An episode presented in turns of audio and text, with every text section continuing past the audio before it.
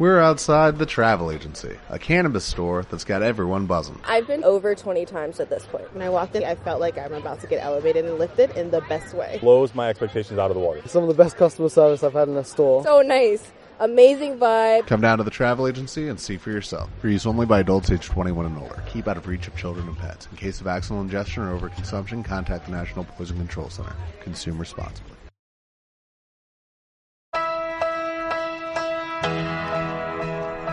Comienza Hipopótamos. Unos animales sin etiquetar. La ciénaga se llena de historias tejidas entre dos, de binomios. Vamos a vibrar con las cuerdas de guitarras hermanadas y varias décadas después del disparo volveremos a revelar unos desenfocados negativos que marcaron la historia de la fotografía. Y en blanco y negro reviviremos a dos absolutos mitos del cine. Traeremos una noticia en clave fantástica y para acabar recorreremos los caminos creativos que hicieron colisionar a dos genios del cine. Bienvenidos a Hipopótamos. Hola, ¿qué tal Fermín? Hola José Manuel, gracias por todo. ¿Qué tal Antonio? Hola, buenas noches. Hola Gabri, ¿cómo estás? ¿Qué tal, mis hipopótamos favoritos? Hola Rafa. ¿Qué pasa, hipopótamos?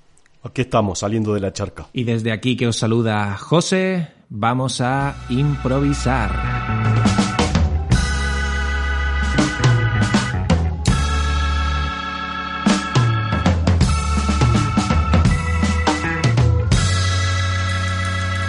En hipopótamos, improvisación flotante. ¿Puedo hacer algo? ¿Puedo hacer algo? ¿Me dejan? ¿Así ya nos lo quitamos de encima? Por supuesto, es tu programa, Fermín, ya lo sabes. Me, me ven venir, ¿no? ¿Vas a hablar de Sabina o qué? Sí, señor, les voy a hablar de varias duplas, así ya nos las quitamos de encima. Joaquín Sabina y Joan Manuel Serrat, nombrados están. Ruichi Sakamoto y Alba Noto, nombrado está. Ya, ya no se puede nombrar más. Venga, me falta uno, me falta uno. Freddie Mercury y David Bowie cantando a capela Under Pressure. Ya está, listo, cerramos capítulo. Me falta otro. ¿Quién? Hombre, ¿Quién? me- ¿Quién? me falta. Pimpinela. No, joder, me falta uno que tiene gafas, que no lo hemos dicho, que sale siempre. Martes y 13. Eh, uy, casi. Benito Ivanolo. Ay, gracias, Woody Rafa. Allen. Joder, Woody gracias. Allen. Uy. Eh, bueno, ¿qué? Woody Allen y... Y Nueva York, por ejemplo. No se podría entender uno sin otro. No se podría entender uno sin otro. Y su trompeta, ¿no? Woody Allen, Woody Allen y, su, y su trompeta. Ahí está. Maravilloso. Check, check a nuestros invitados habituales. Nuestros Gracias. hipopótamos habituales. Qué trabajador tan solitario Woody Allen que a nadie se le ocurre otra persona, otro ser para emparejarlo. Que no sea el mismo. Hombre, no yo, yo iba a decir mismo. Mia Farrow, pero no sé. Woody, Woody, eh, Woody y Buzz Lightyear. No, pero ese era otro Woody. Sí. Otro Woody. Estaba mejor rodeado uno que otro, creo. Oye, ¿soy el único al que se le vienen binomios rotos? Upa. ¿Eh? Como por ejemplo, no sé, Roger Waters y David Gilmour, Ay, caramba. Floyd. Qué tema, ¿eh? Ostras, Rafa, tío, me puse ayer el, el concierto de Pompeya de David Gilmour. ¡Uah! ¡Qué maravilla, tío! Menuda maravilla, ¿eh? Eh, una pasada. A mí se me, se me venía a la mente, eh, cuando empezáis a hablar de artistas, a mí se me viene a la mente eh, Marina Abramovich y Ulay. ¿Sabéis la historia de esos dos? Es el, el binomio más largo de la historia. Eh, ¿Sabes cómo? Bueno, acabaron haciendo, o sea, su relación acabó con otra performance. Su propia ruptura es una performance. Que por cierto, hablando de binomio y demás, no sé, y haciendo un kick de temática, que a vosotros os encanta la música, cada, cada loco con su tema. No sé si habéis visto que se ha batido el récord del mundo de peso muerto. Y hay, por ejemplo, es un récord y es un binomio brutal. Eh, lo tengo aquí apuntado porque los nombres se me dan fatal. Es Haftor y Eddie Hall. No sé si lo habéis escuchado. Justamente esta semana ha batido el récord y, y ha subido o han levantado la friolera de 501 kilos en, en peso muerto. Pero bueno, y por supuesto, y no podemos dejar aparte, ya aprovechando que tengo el micro abierto, eh, otro gran binomio, Ortega, eh, Ortega y Gasset, que es gran binomio. ¿eh? Claro, claro. Oh. Buenísimo. Te habíamos echado de menos, Gabri. Bueno, eh, retomando el tema de antes, eh, y no sé si queréis añadir algún binomio más, había uno que No quería falta. yo destacar. Después de Ortega y Gasset no hace falta. hablar Era el de Andy Warhol y Jean-Michel Basquiat, que creo que el otro día lo mencionamos. Y, y es muy curiosa la historia que hay entre, entre los dos. De hecho, se, hay, existen los rumores de que Andy Warhol estaba enamoradísimo de Jean-Michel Basquiat. Sí, seguramente. Y que, y que, bueno, que al final evidentemente eran amigos y demás, pero que había una parte ahí de, bueno, quiero estar cerca de esta persona porque estoy enamorado de él, ¿no? Y, y crearon muchísimas, pero te hablo de cientos de obras juntos. Eh, lo que pasa es que ocurrió al final de la vida de, Warhol y eso fue determinante también para, para Basquiat, que cuando murió Warhol, además estaban, estaban enfadados en ese momento, y cuando murió Warhol, eh, Basquiat se dio a la bebida y a las drogas y eso lo llevó también a morir poco después eh, y a llenar e inflar la lista del Club de los 27 también. Otro más que cae en la bolsa. Otro más. Hoy recuperamos una sección que nos ha dejado durante cuánto, un par de episodios, tres, bueno, no se sabe, hay algún episodio perdido a lo mejor entre medias. Así que vamos con esa sección especial. En Hipopótamos, la noticia Shyamalan de la semana.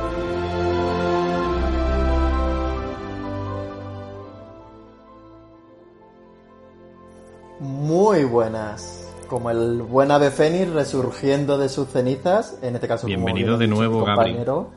¿El qué? Bienvenido de nuevo. Ah, gracias. Eh, como bien ha dicho, en este caso eh, los especiales no suelo estar porque ya sabéis mi conocimiento de música, pero solamente me perdí el anterior. Así que regreso dando un paso hacia atrás para, para tirar dos hacia adelante.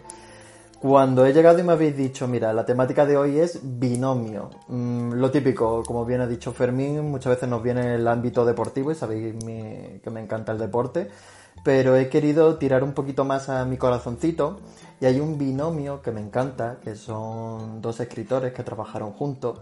Entre ellos hay uno que es mi favorito, no sé si lo conocéis, uno es Terry Pratchett y el otro Neil Gaiman, que trabajaron juntos eh, creando un libro que se llamó Buenos Presagios. No sé si habéis llegado a, leerlo o a verlo, porque en Amazon Prime tuvieron la suerte de que sacaron una serie, ¿vale? Basado en ellos y, y no lo he llegado a ver porque soy muy fetichista con el libro, prefiero quedarme con el libro y esta vez no lo he visto, tal vez le dé una oportunidad en el futuro pero eh, es un binomio que, que me enamoró. Y me enamoró especialmente porque tenía entre sus filas a Terry Pratchett, ¿vale? Eh, es un escritor que desde muy joven me acompañó hasta hace apenas cinco años que el pobre falleció por problemas que había tenido con el, con el Alzheimer, ¿vale? Y quiero hablar de Terry Pratchett y porque creo que tampoco eh, se podría hablar de él sin mencionar su saga Mundo Disco. ¿Vale? Es una historia que, que los grandes fans la conocen, aunque tiene entre, entre su haber varias sagas, pero la más conocida es, la del Mundo Disco. ¿Vale? Hay historia, o en la historia más bien, eh, la fama se lo llevan grandes escritores como puede ser J.R.R. Tolkien, con, como bien sabemos con El Señor de los Anillos, o George, o George R.R. Martin con la archiconocida Juego de Tronos, de que resulta curioso que tienes que tener una doble R para acabar siendo famoso en tu nombre.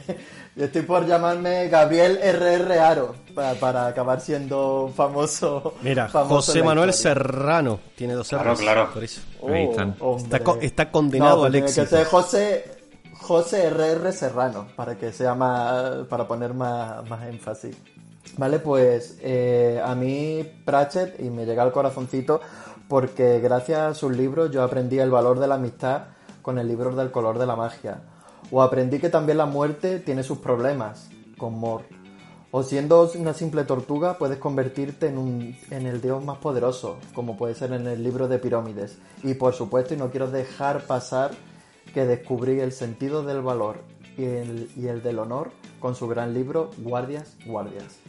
Son pequeños matices o pequeños eh, pinceladas de su gran, su gran obra que esta semana ha vuelto a, estar en primera plana porque se ha confirmado gracias a su familia y a la productora de que su saga Mundo Disco va a estar, va a ser eh, o la van a pasar a la, a la gran pantalla como una serie, Ya te digo, no sé si habéis llegado a ver algo, no sé si conocéis a Pratchett, si habéis, porque ya solo la saga Mundo Disco, si no recuerdo mal, tiene más de 40 libros, concretamente me atrevería a decir que son 43.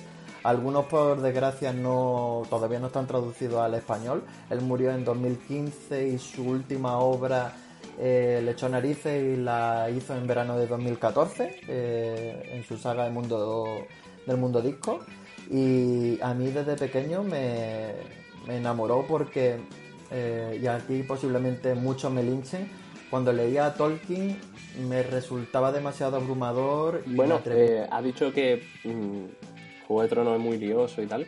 Eh, bueno, yo he visto mapas en internet de el orden de todos los libros, porque como has dicho son casi 40 libros divididos como en sub- subseries o no sé cómo eh, definirlo, eh, que te enlazan cronológicamente uno, te lo enlazan con otro y, y es una pasada. Te digo una cosa, ¿eh? Eso es ideal para alguien que se toma un tren de Madrid a Extremadura, se los puede leer perfectamente. ¿eh? Y, y le sobra tiempo. Y le sobra tiempo, sí. Gracias, Gabri. No sé si nos puedes recordar en qué plataforma vamos a tener el Mundo Disco. Pues por ahora no, no tenemos confirmado. Eh, si no recuerdo mal, eh, bueno, ya lo tienen hablado, ya lo tienen confirmado. eh, lo tiene confirmado una productora. Simplemente queda en qué distribuidora. Tú sabes que esto como, como va. Después llega a Netflix, llega a Amazon, llega a quien sea. Se pelearán, se pelearán para conseguir los derechos Por de ahora ese... sí, si queréis ver alguna película o algo, aunque es cierto que es de muy bajo presupuesto, echarle un ojo a la BBC, tiene bastante años, pero darle una oportunidad. Pero más a los libros, por favor. Muchas gracias, Gabri. Eh, estaremos pendientes de cuando vuelva esa, cuando aparezca esa eh, serie. Nos vamos conectando puntos con la siguiente sección.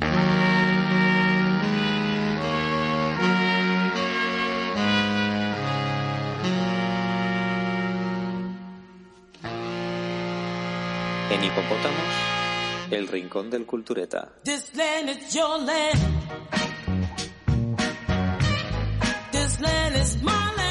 Bueno, diría que mucho hemos tardado en hablar de los dos próximos sus- susodichos, y no es por nada, sino porque para la gran mayoría de los presentes han sido y son referencias en, en sus profesiones.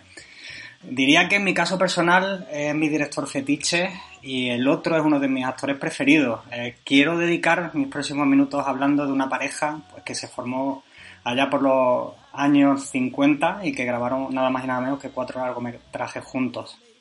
Eh, haciendo honor a sus profesiones, qué mejor que una presentación algo así parecida. Y lo he medio innovado, a ver qué sale. Damas y caballeros, con todos ustedes, Alfred Hitchcock y James Stewart.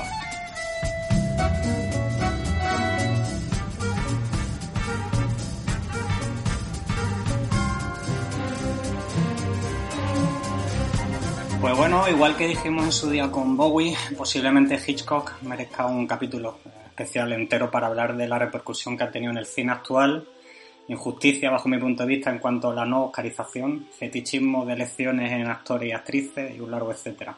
Por lo que vamos a centrarnos en, en comentar tres de sus cuatro obras que han compuesto y, y han hecho que trabaje juntos. Aun habiendo pasado muchos años de, la edición de, cada película, he intentado no, no contar ningún tipo de detalle que, pues, que despelleje el argumento de la peli. Pero bueno, simplemente comentar un poco por encima que el modus operandi que, que utilizaba este director pues son los crímenes en los cuales pues parece que hay un final cerrado y lógico que de un momento a otro pues aparece un giro inesperado. Quiero empezar hablando de, de La Soga, que fue la primera peli que, que trabajaron juntos, de 1948 y como casualidad es el primer largometraje que se rodó en, en color de todos los que hizo Alfred Hitchcock, aproximadamente unos 65. Eh, no es la mejor película de- del director, pero tiene un, tiene un momento bastante notable y es que se rodó toda la película en un solo set, sin ningún tipo de cambio, y hay conversaciones de aproximadamente unos 10 minutos. Para los más puristas, eh, como punto clave, comentar que el punto álgido desemboca en una discusión sobre la teoría de Übermensch de, Nietzsche. La siguiente que vamos a hablar es La ventana indiscreta, que es del tema que hemos escuchado antes y para muchos aficionados al cine es la mejor película de la filmografía del director. Y eh, creo que es difícil decir lo contrario, eh, sobre todo dada la manera magistral que, Hitchcock creó el voyerismo cada vez más obsesivo de James Stewart, de su personaje. Quería comentar un pequeño inciso de esta película porque per- personalmente creo que podría encajar y extrapolarse perfectamente a la situación que estamos viviendo. Y es que eh, Stuart interpreta a un fotógrafo confinado en su apartamento tras sufrir una fractura en la pierna y se dedica pues a observar a sus vecinos con un par de prismáticos e inventarse pues cómo pueden ser sus vidas. La siguiente, y, que, tengo ahí una especial, una especial atracción a esta peli, es Vértigo. Fue la primera, la última, eh, perdón, eh, gran película en la que trabajaron juntos, y no por nada, sino porque fue en su época un gran fracaso en taquilla y recibió súper malas críticas. No obstante, eh, a día de hoy es considerada como una de las mejores películas de la, de historia del cine. El inicio de la sinopsis podría ser algo parecida como que un investigador eh, privado de San Francisco sufre miedo a las alturas y después de ver a un policía caer durante una persecución de una azotea, pues hay un accidente. Ya para terminar, y como dato anecdótico, me gustaría realzar eh, y dar valor a la carrera de Jim Stewart, porque no muchos actores de esa época han conseguido ser dirigidos, por ejemplo, como por directores como Lubitsch, Frank Capra, John Ford, Billy Wilder y tener casi 100 películas en su filmografía, en concreto 95. Ha sido cinco veces nominado al Oscar, de los cuales ha ganado tres y un honorífico. Y tiene 10 obras estrenadas en Broadway, ya no solamente como, como actor, sino también como músico y como cantante. Y además eh, ha participado en alguna guerra, concretamente en Europa, y es, eh, y es brigadier general de las Fuerzas Aéreas de Estados Unidos. Y si os parece, para terminar, vamos a escuchar un tema de la banda sonora de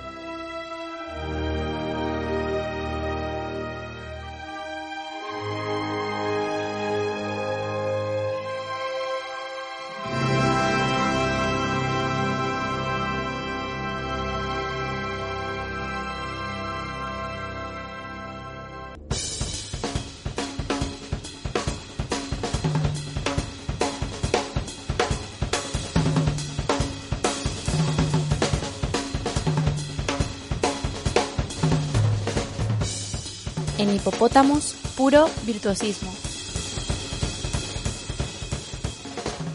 Hoy no te voy a dejar averiguar el primer artista de la dupla de la que quiero hablar. ¿Por qué no? ¿Por qué no? Estás estigmatizado. No, pero mira, te voy a dejar averiguar eh, al maestro de ceremonia que lo va a presentar. Uy. Es un guitarrista, probablemente uno de los más influyentes en, en- en la historia del rock.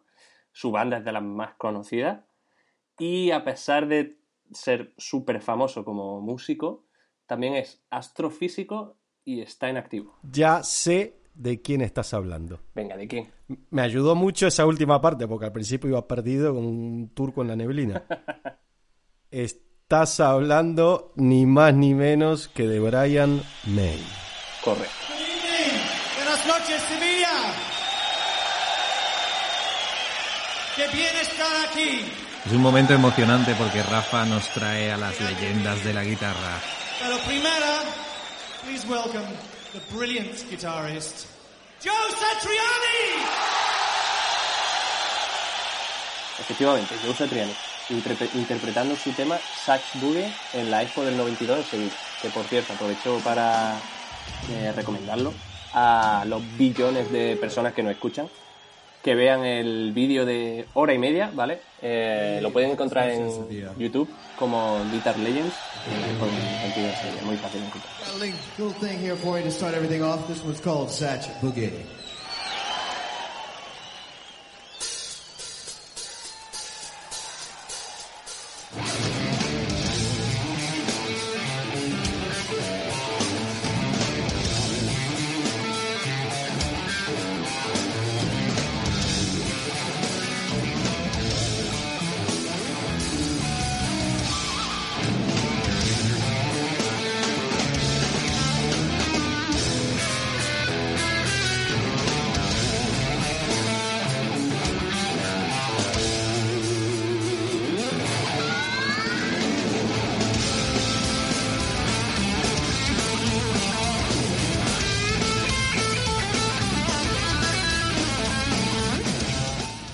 No, pero mira, lo que más me ha costado esta vez ha sido sintetizar, porque voy a hablar de dos bicharracos que con 63 y 59 añacos que tienen, eh, pues han hecho de todo y necesitan tres programas cada uno. Así que voy a pasar brevemente por su vida, anécdotas y, bueno, que me perdonen los puristas y los fanáticos porque seguramente me olvide cosas, pero es lo que hay, para eso es mi programa. Bueno, perdón, mi programa de José. Los puristas y fanáticos no son bienvenidos en este programa. Me parece bien.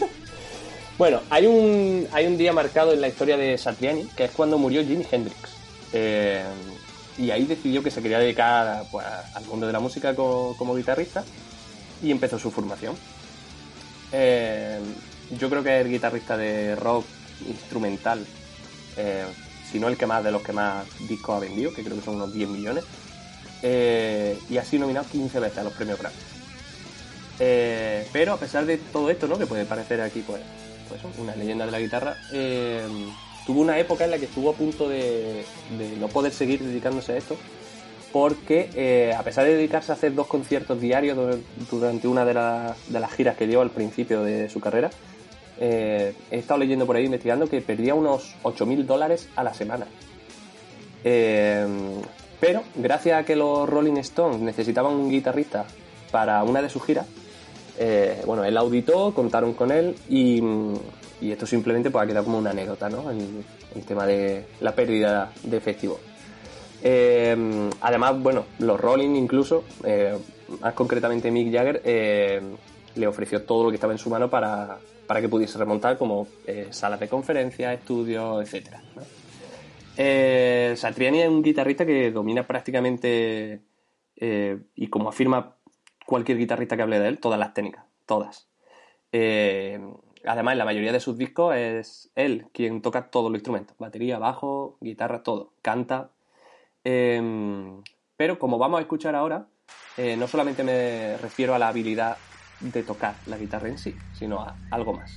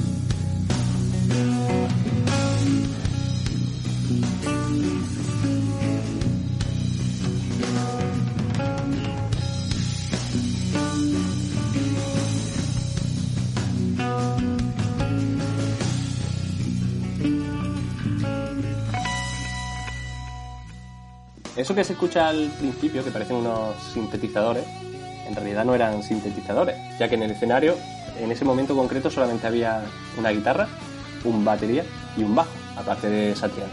Eso era Satriani jugando con todos los pedales de efecto y, bueno, creando magia.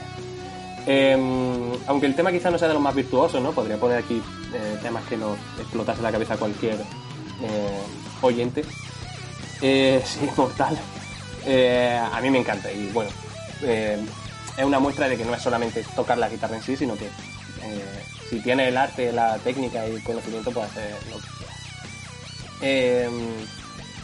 Podríamos seguir hablando de Satriani, pero voy a pasar a hablar de uno de sus alumnos, el más brillante creo yo, pero no es Kirk Hammett, guitarrista de Metallica, ni Tom Morello, guitarrista de, bueno, de muchos grupos, en concreto Rage Against the Machine.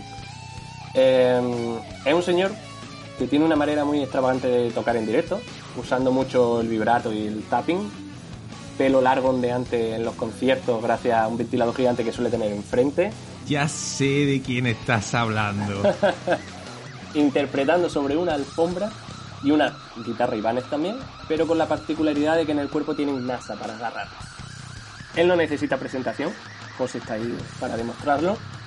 Eh, pero a él sí que le gusta presentarse con una pequeña broma, como si hablase con, con el público cuando inicia un concierto y ya lo enlaza con el primer tema.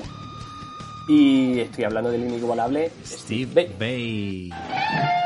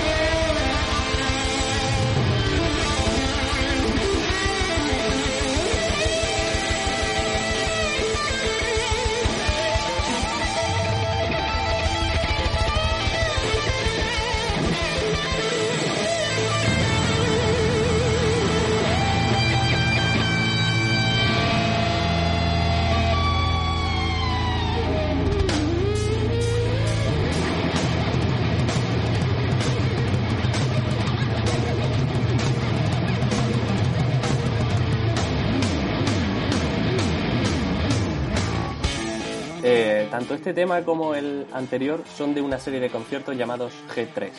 Eh, en concreto, este es del eh, G3 Living Tokyo de 2005. Eh, si os llama la atención, si os gusta, os recomiendo que lo veáis y que no os quedéis solamente con la experiencia auditiva, sino que le añadáis lo visual porque ver a esta generación eh, y cómo hacen que parezca fácil tocar así, bueno, es una maravilla. Y empiezo hablando del G3 porque me va a servir de enlace, ya que mm, en una época en la que Satriani se encontraba un poco de- con falta de inspiración, eh, fue Steve Vai quien le propuso realizar estos conciertos donde se juntan tres guitarristas del máximo nivel junto con otros músicos. eh, cada uno de esos guitarristas toca varios temas individuales y al final se unen ellos tres y tocan eh, pues, tres temas conocidos, ¿no? De, pues, en este concierto concretamente tocan Foxy Lady de Jimi Hendrix, eh, La Grange de ZZ Top y Smoke on the Water de Deep Purple. Eh, en esta parte es una maravilla porque en cada tema, a mitad, cada uno empieza a improvisar. Improvisa pues lo que le da la gana durante un ratito, uniéndose entre ellos. Bueno, eso es, es un espectáculo. Pero bueno, volvamos a Steve. Eh, Steve Vai con 12 años eh, empezó a recibir clases de Joe Satriani, ¿vale? porque como hemos dicho, era su profesor. Pero hay que destacar que eh, Satriani tiene simplemente 4 años más. O sea, eh, Hemos hecho las cuentas. no sé, no me parece un salto tan grande, ¿no? Como para tener a un maestro, aunque bueno, con esa calidad, pues ahí lo tiene. Eh, Bay se, se formó en, en el Berkeley College, que también se ha formado gente como John Mew o John Petrucci, que son el, bajista y el guitarrista de Dream Theater, y es probablemente la mejor escuela de música del. Empezó su carrera tocando con uno de los grandes. eh, seguramente nosotros todos tenemos pinta de eh, pasar ratos en antros sucios y oscuros. Y en los baños de esos antros, eh, seguramente hayamos visto un cuadro de un señor eh, con los pantalones Sí, bajados sentado. Ya sé de al quién váter. estás hablando. ¿De quién estoy hablando, hermano? Del maestro Frank Zappa. Correcto. Lo hemos visto todos seguro ese cuadro. Todos. es imposible que no lo hayamos visto. Eh, pues sí, empezó con él. Es increíble que un músico instrumental, como comentábamos hace un rato, que no usa la voz, eh, haya sido capaz de vender, mm, creo que casi más de 15 millones de discos y conseguir varios premios, Grammy. Eh, tiene un dominio de todo lo que implica crear música que le permite componer, interpretar y producir pues, todos los discos que ha hecho en solitario. Y mm, como dato curioso no tengo constancia de nadie, aparte de Steve Vai, que haya hecho una gira continua de tres años. En 2012 empezó. Una barbaridad. Eh, Esa fue la gira que le hizo eh, tener una nominación a los Grammy, me parece. ¿Puede ser? puede ser, puede ser. Sí, puede ser que coincidiera en mitad Que era con la, con la violinista, ¿verdad? Que hacían Correcto, los correcto. solos. Sí. Correcto. que se intercambian y hacen, ¿no? Hablan entre ellos el violín y la guitarra. Bajo mi opinión, puede ser el más experimental de todos los guitarristas de primer nivel. Eh, sin centrarse tanto en, en, un género cerrado como el rock, todo esto sin obviar que toca una guitarra eléctrica, evidentemente. Eh, ha creado temas donde aparecen violines o incluso, incluso orquestas, eh, como vamos a escuchar ahora en una versión de uno de sus temas más conocidos, que es For the Love of God.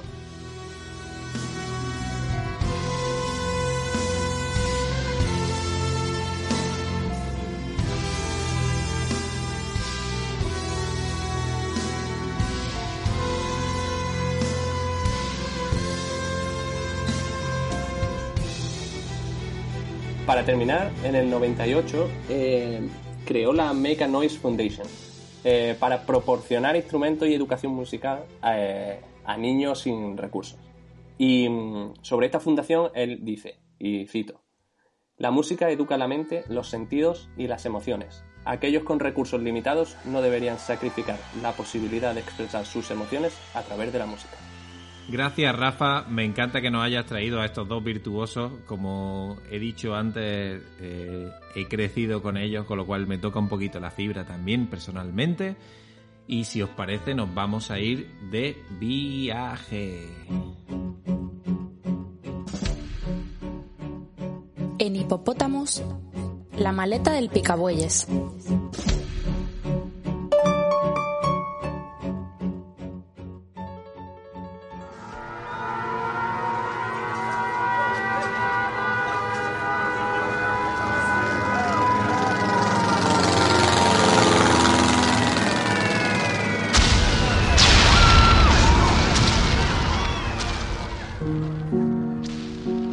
Batalla de Brunete, España, domingo 25 de julio de 1937. Un hombre le recrimina a un tal Aníbal González de que se ha cargado a la francesa. Aplastada por un tanque de guerra en ese preciso instante, no solo se apaga la vida de la pequeña rubia de solo 26 años, también se va con ella una prometedora carrera como la primera fotoperiodista de guerra de la historia. El acto, completamente involuntario del republicano Aníbal González, sucede bajo un manto de confusión extrema. Las tropas de Franco se retiran, la gente corre por las calles de Brunete. El humo azul, el humo de la guerra, despista a todo aquel que intenta encontrar un sitio donde refugiarse la confusión comienza a vestir de leyenda todo aquello que rodea la vida de Gerda Taro, que tampoco era francesa, sino alemana. Hoy en Hipopótamos hablamos de binomios, de duplas, de parejas, y desde el individualismo de un nombre, Robert Capa, que era en verdad un seudónimo, un personaje inventado, debemos hacer la alquimia de volver a la esencia de esta historia y separar el binomio. Cuando hablamos de Robert Capa no hablamos de alguien que no existió, más bien nos referimos a un ente único que bebía del talento, el ingenio y la pasión de dos personas, Gerda Taro y Endre Friedman. El devenir de la historia, habitualmente escrita por hombres, hizo que Gerda pasara siempre a un segundo plano en esta relación que bailaba entre lo profesional y lo personal. Gerda y Endre se conocieron en París, se enamoraron inmediatamente. Él le enseñó fotografía y ella le aportó el seudónimo artístico. Al inventar el personaje de Robert Capa, lo que buscaban era comercializar sus propias fotografías al triple del valor por el que Endre vendía habitualmente su trabajo.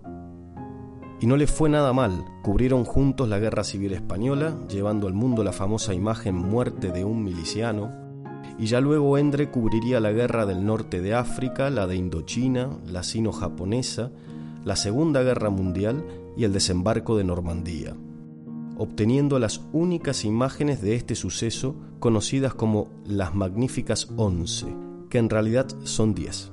Y además funda la agencia Magnum, pero esa es otra historia. Como también es otra historia La Maleta Mexicana, un documental sobre la figura de Robert Capa y las más de 3.000 fotos inéditas que permanecieron ocultas por más de 70 años. Volvamos a Gerda, también conocida como Pequeño Zorro Rojo. Tenía este mote debido a su porte, por el color de su pelo y lo escurridizo que era su comportamiento al colarse en el frente de guerra con un coraje y una habilidad sorprendente. Fiel al estilo de Cartier-Bresson, al momento decisivo y a la máxima creada por Endre, que también es Gerda y es Robert Capa a la vez, y dice aquello de si tus fotos no son lo suficientemente buenas, es porque no te has acercado lo suficiente. Creó un estilo propio, desde su propia individualidad. Gracias a este estilo, al día de hoy, los expertos pueden diferenciar a veces con más o menos dificultad cuáles son sus fotos y cuáles son las de Endre, aunque la confusión en muchas de ellas sigue reinando. La confusión y la polémica. Por ejemplo, la suscitada en Muerte de un miliciano, donde se pone en duda permanentemente su veracidad.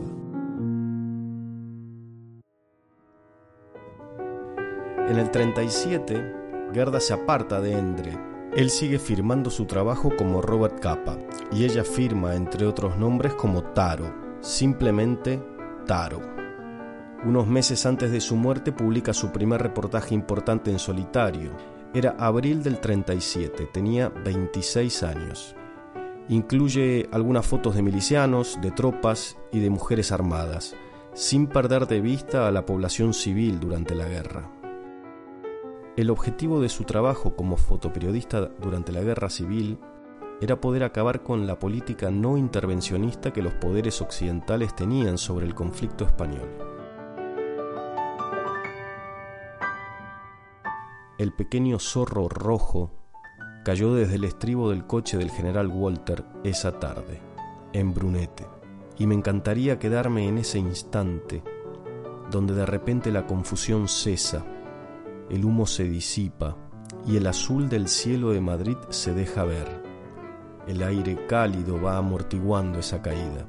El viento verano sacude las ramas de un cinamomo y entre sus hojas suena un verso, aún no escrito. Ay, si es que yo miento, que el cantar que yo canto lo borre el viento. Ay, qué desencanto si me borrara el viento lo que yo canto.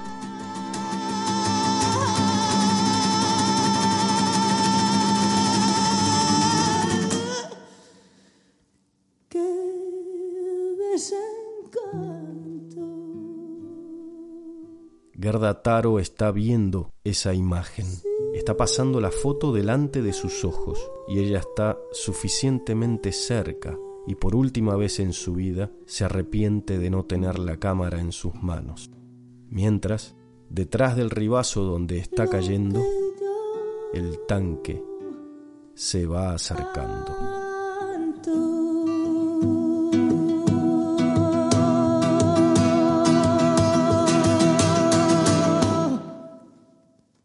Gracias Fermín por hacernos viajar por los caminos de estos dos fotógrafos que pasaron a la historia como un único ser, como Robert Capa. Y gracias también por traernos la música de la artista Silvia Pérez Cruz. Aprovechamos para regalar una canción suya más en un dueto con Rabbit Goldschmidt.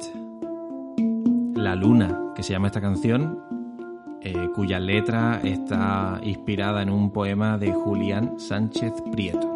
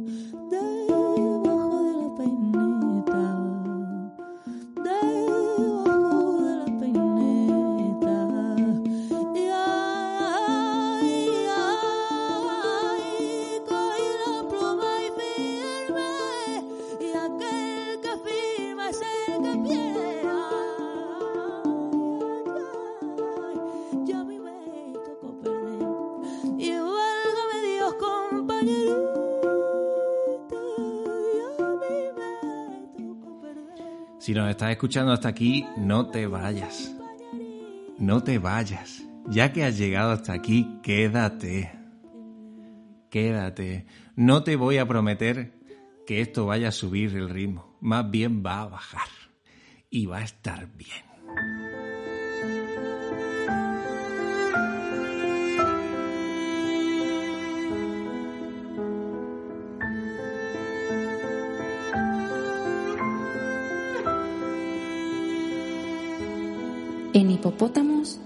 Viaje a Samarcanda.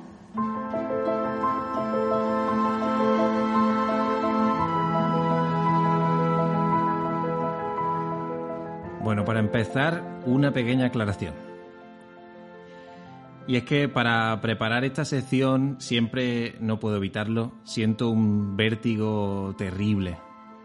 Eh, me pongo a indagar en el recorrido de artistas que admiro y, y sé con seguridad, estoy absolutamente seguro, de que me voy a quedar corto al mencionarlo, un poco como decía Rafa antes. Pero siempre hay un punto en el que veo que todo empieza a encajar. Y, y es que incluso este podcast conlleva un bonito proceso creativo y podríamos, además podríamos plantearnos analizarlo aquí algún día. Pero en ese punto cuando creo que todo va a salir bien, cuando me preocupo y sé que si no vuelvo a sentir el vértigo, es que quizá no he investigado lo suficiente. Quería aclarar esto antes de empezar este viaje por el vasto universo de dos grandes cineastas, eh, porque seguramente vamos a dejar en el tintero muchas cosas. Y eh, bueno, podrás seguir descubriéndolo después de los títulos de crédito.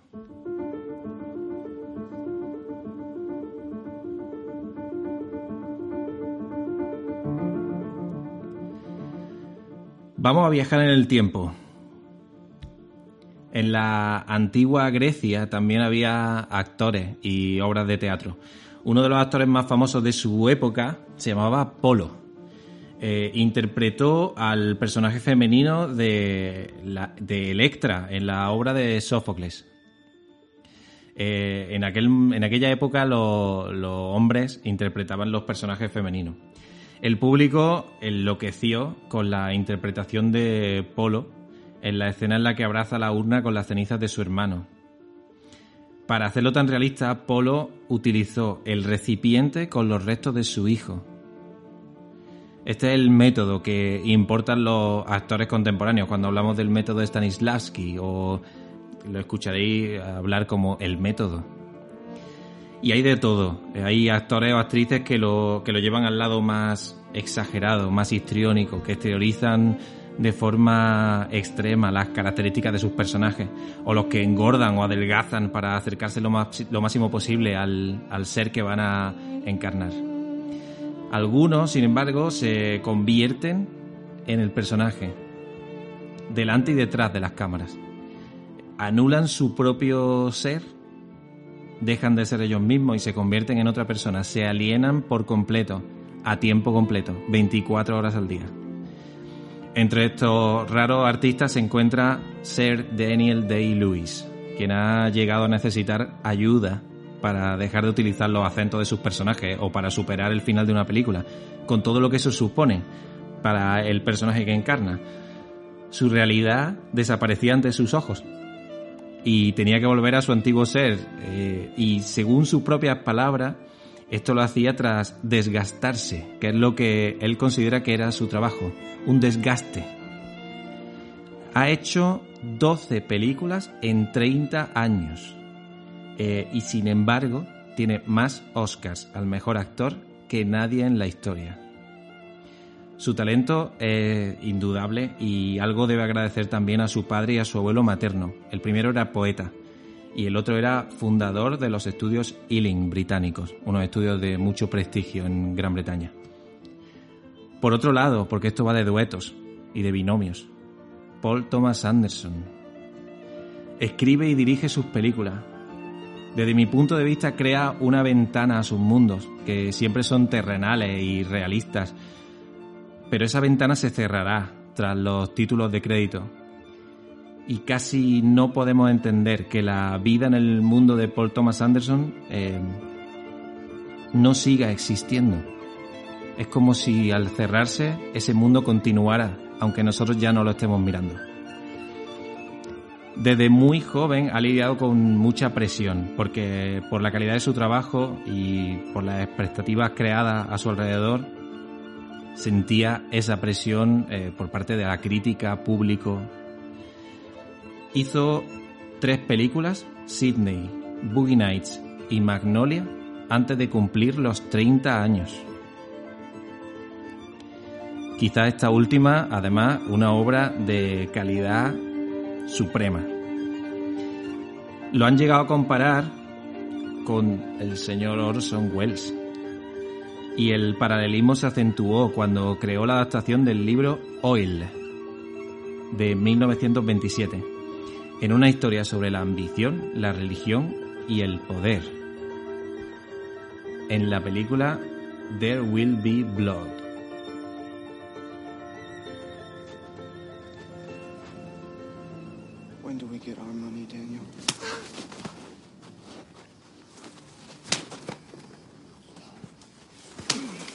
Aren't you a healer?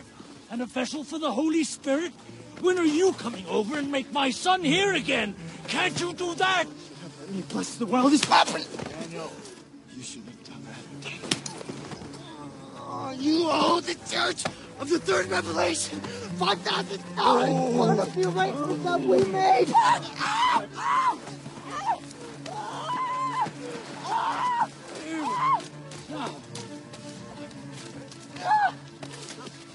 Don't even try it. Splash around in here.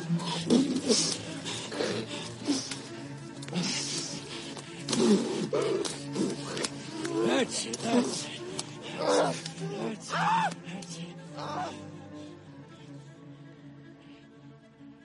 Para la banda sonora, por cierto, eh, Anderson suele contar con Johnny Greenwood, no podía no decirlo, el multiinstrumentalista de Radiohead. Decía antes que se acentuaría el paralelismo entre Anderson y Wells porque hay algo de Charles Foster Kane en Daniel Plainview, el alter ego de Daniel Day-Lewis en esta película, o el propio Daniel Day-Lewis, si lo que se dice sobre su técnica interpretativa es cierto. Es un magnate del petróleo en la película, eh, a comienzos del siglo XX. Un magnate que hará cualquier cosa para seguir alimentando la ambición y, eh, como el título anticipa, eh, detrás de él dejará mucha sangre. Hemos visto otras historias sobre personajes que caminan hacia su deshumanización, pero nunca con estos dos genios a los mandos de la historia. Day Lewis, eh, en una de las pocas entrevistas que concede, porque concede muy pocas entrevistas, cuando le preguntaron si leyó el guion al recibirlo, dijo que lo, lo hizo inmediatamente, algo muy extraño en él, porque se lo había mandado Paul. Esto nos deja entrever la admiración que puede haber entre ambos. Lo que hace único a Paul Thomas Anderson y le distingue definitivamente de Orson Welles es que aquí no, no existe ningún Rosebud. Y, no voy a explicar la referencia porque quizá eh, todo el mundo deba ver Ciudadano Kane algún día. Anderson no nos trae Rosebuds, no nos resuelve las claves, nos las oculta, aunque sepamos que están ahí, eh, junto a guiños personales, familiares, de su vida, y los reparte por sus películas, pero no tiene ninguna intención de que los encontremos. Sencillamente porque crea, entre otras cosas, para dejar su huella. Es única e irrepetible, y la quiere dejar en algo que perdure, eh, más allá, de nuevo, de los títulos de crédito. Diez años después, ambos volvieron a trabajar juntos en El Hilo Invisible, una película sobre un diseñador de moda en los años 50, que destacaba por las extravagantes costumbres que tenía este personaje. De nuevo, Paul Thomas Anderson nos, abre una ventana a ese mundo, pero esta vez eh, la película se cierra para nosotros al final y también lo hace para Daniel Day-Lewis, que decidió rompiendo con su costumbre, anunciar su retirada de la interpretación al acabar la película. Dejó de ser el personaje al que interpretaba y empezó a ser él mismo. No explicó sus razones, pero según Anderson, sencillamente ya no sentía lo mismo. Es como si tuviera que estar enamorado de la interpretación. Se dedica ahora a trabajar como zapatero y, cuestionado por este otro oficio, dijo, y lo voy a citar. Es un antídoto para la otra cosa que hago. Concretamente quizá porque ves las evidencias de algo tangible al final, y si lo jodes, puedes verlo claramente y hacerlo de nuevo. No es una cuestión de opiniones, o está bien o está mal.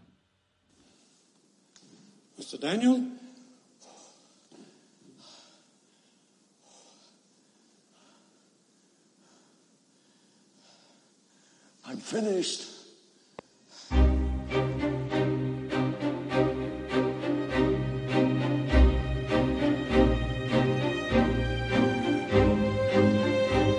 Hay una divertida anécdota sobre otros dos grandes del cine. Eh, Dustin Hoffman corrió varios kilómetros para meterse en el papel de un corredor en Marathon Man.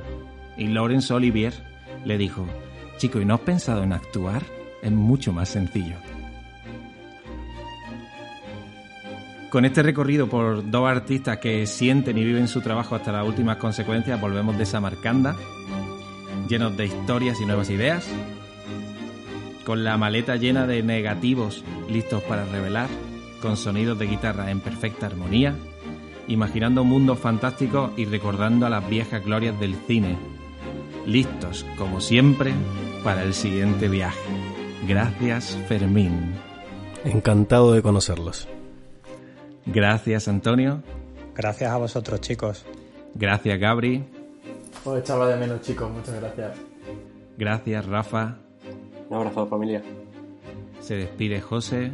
Somos hipopótamos.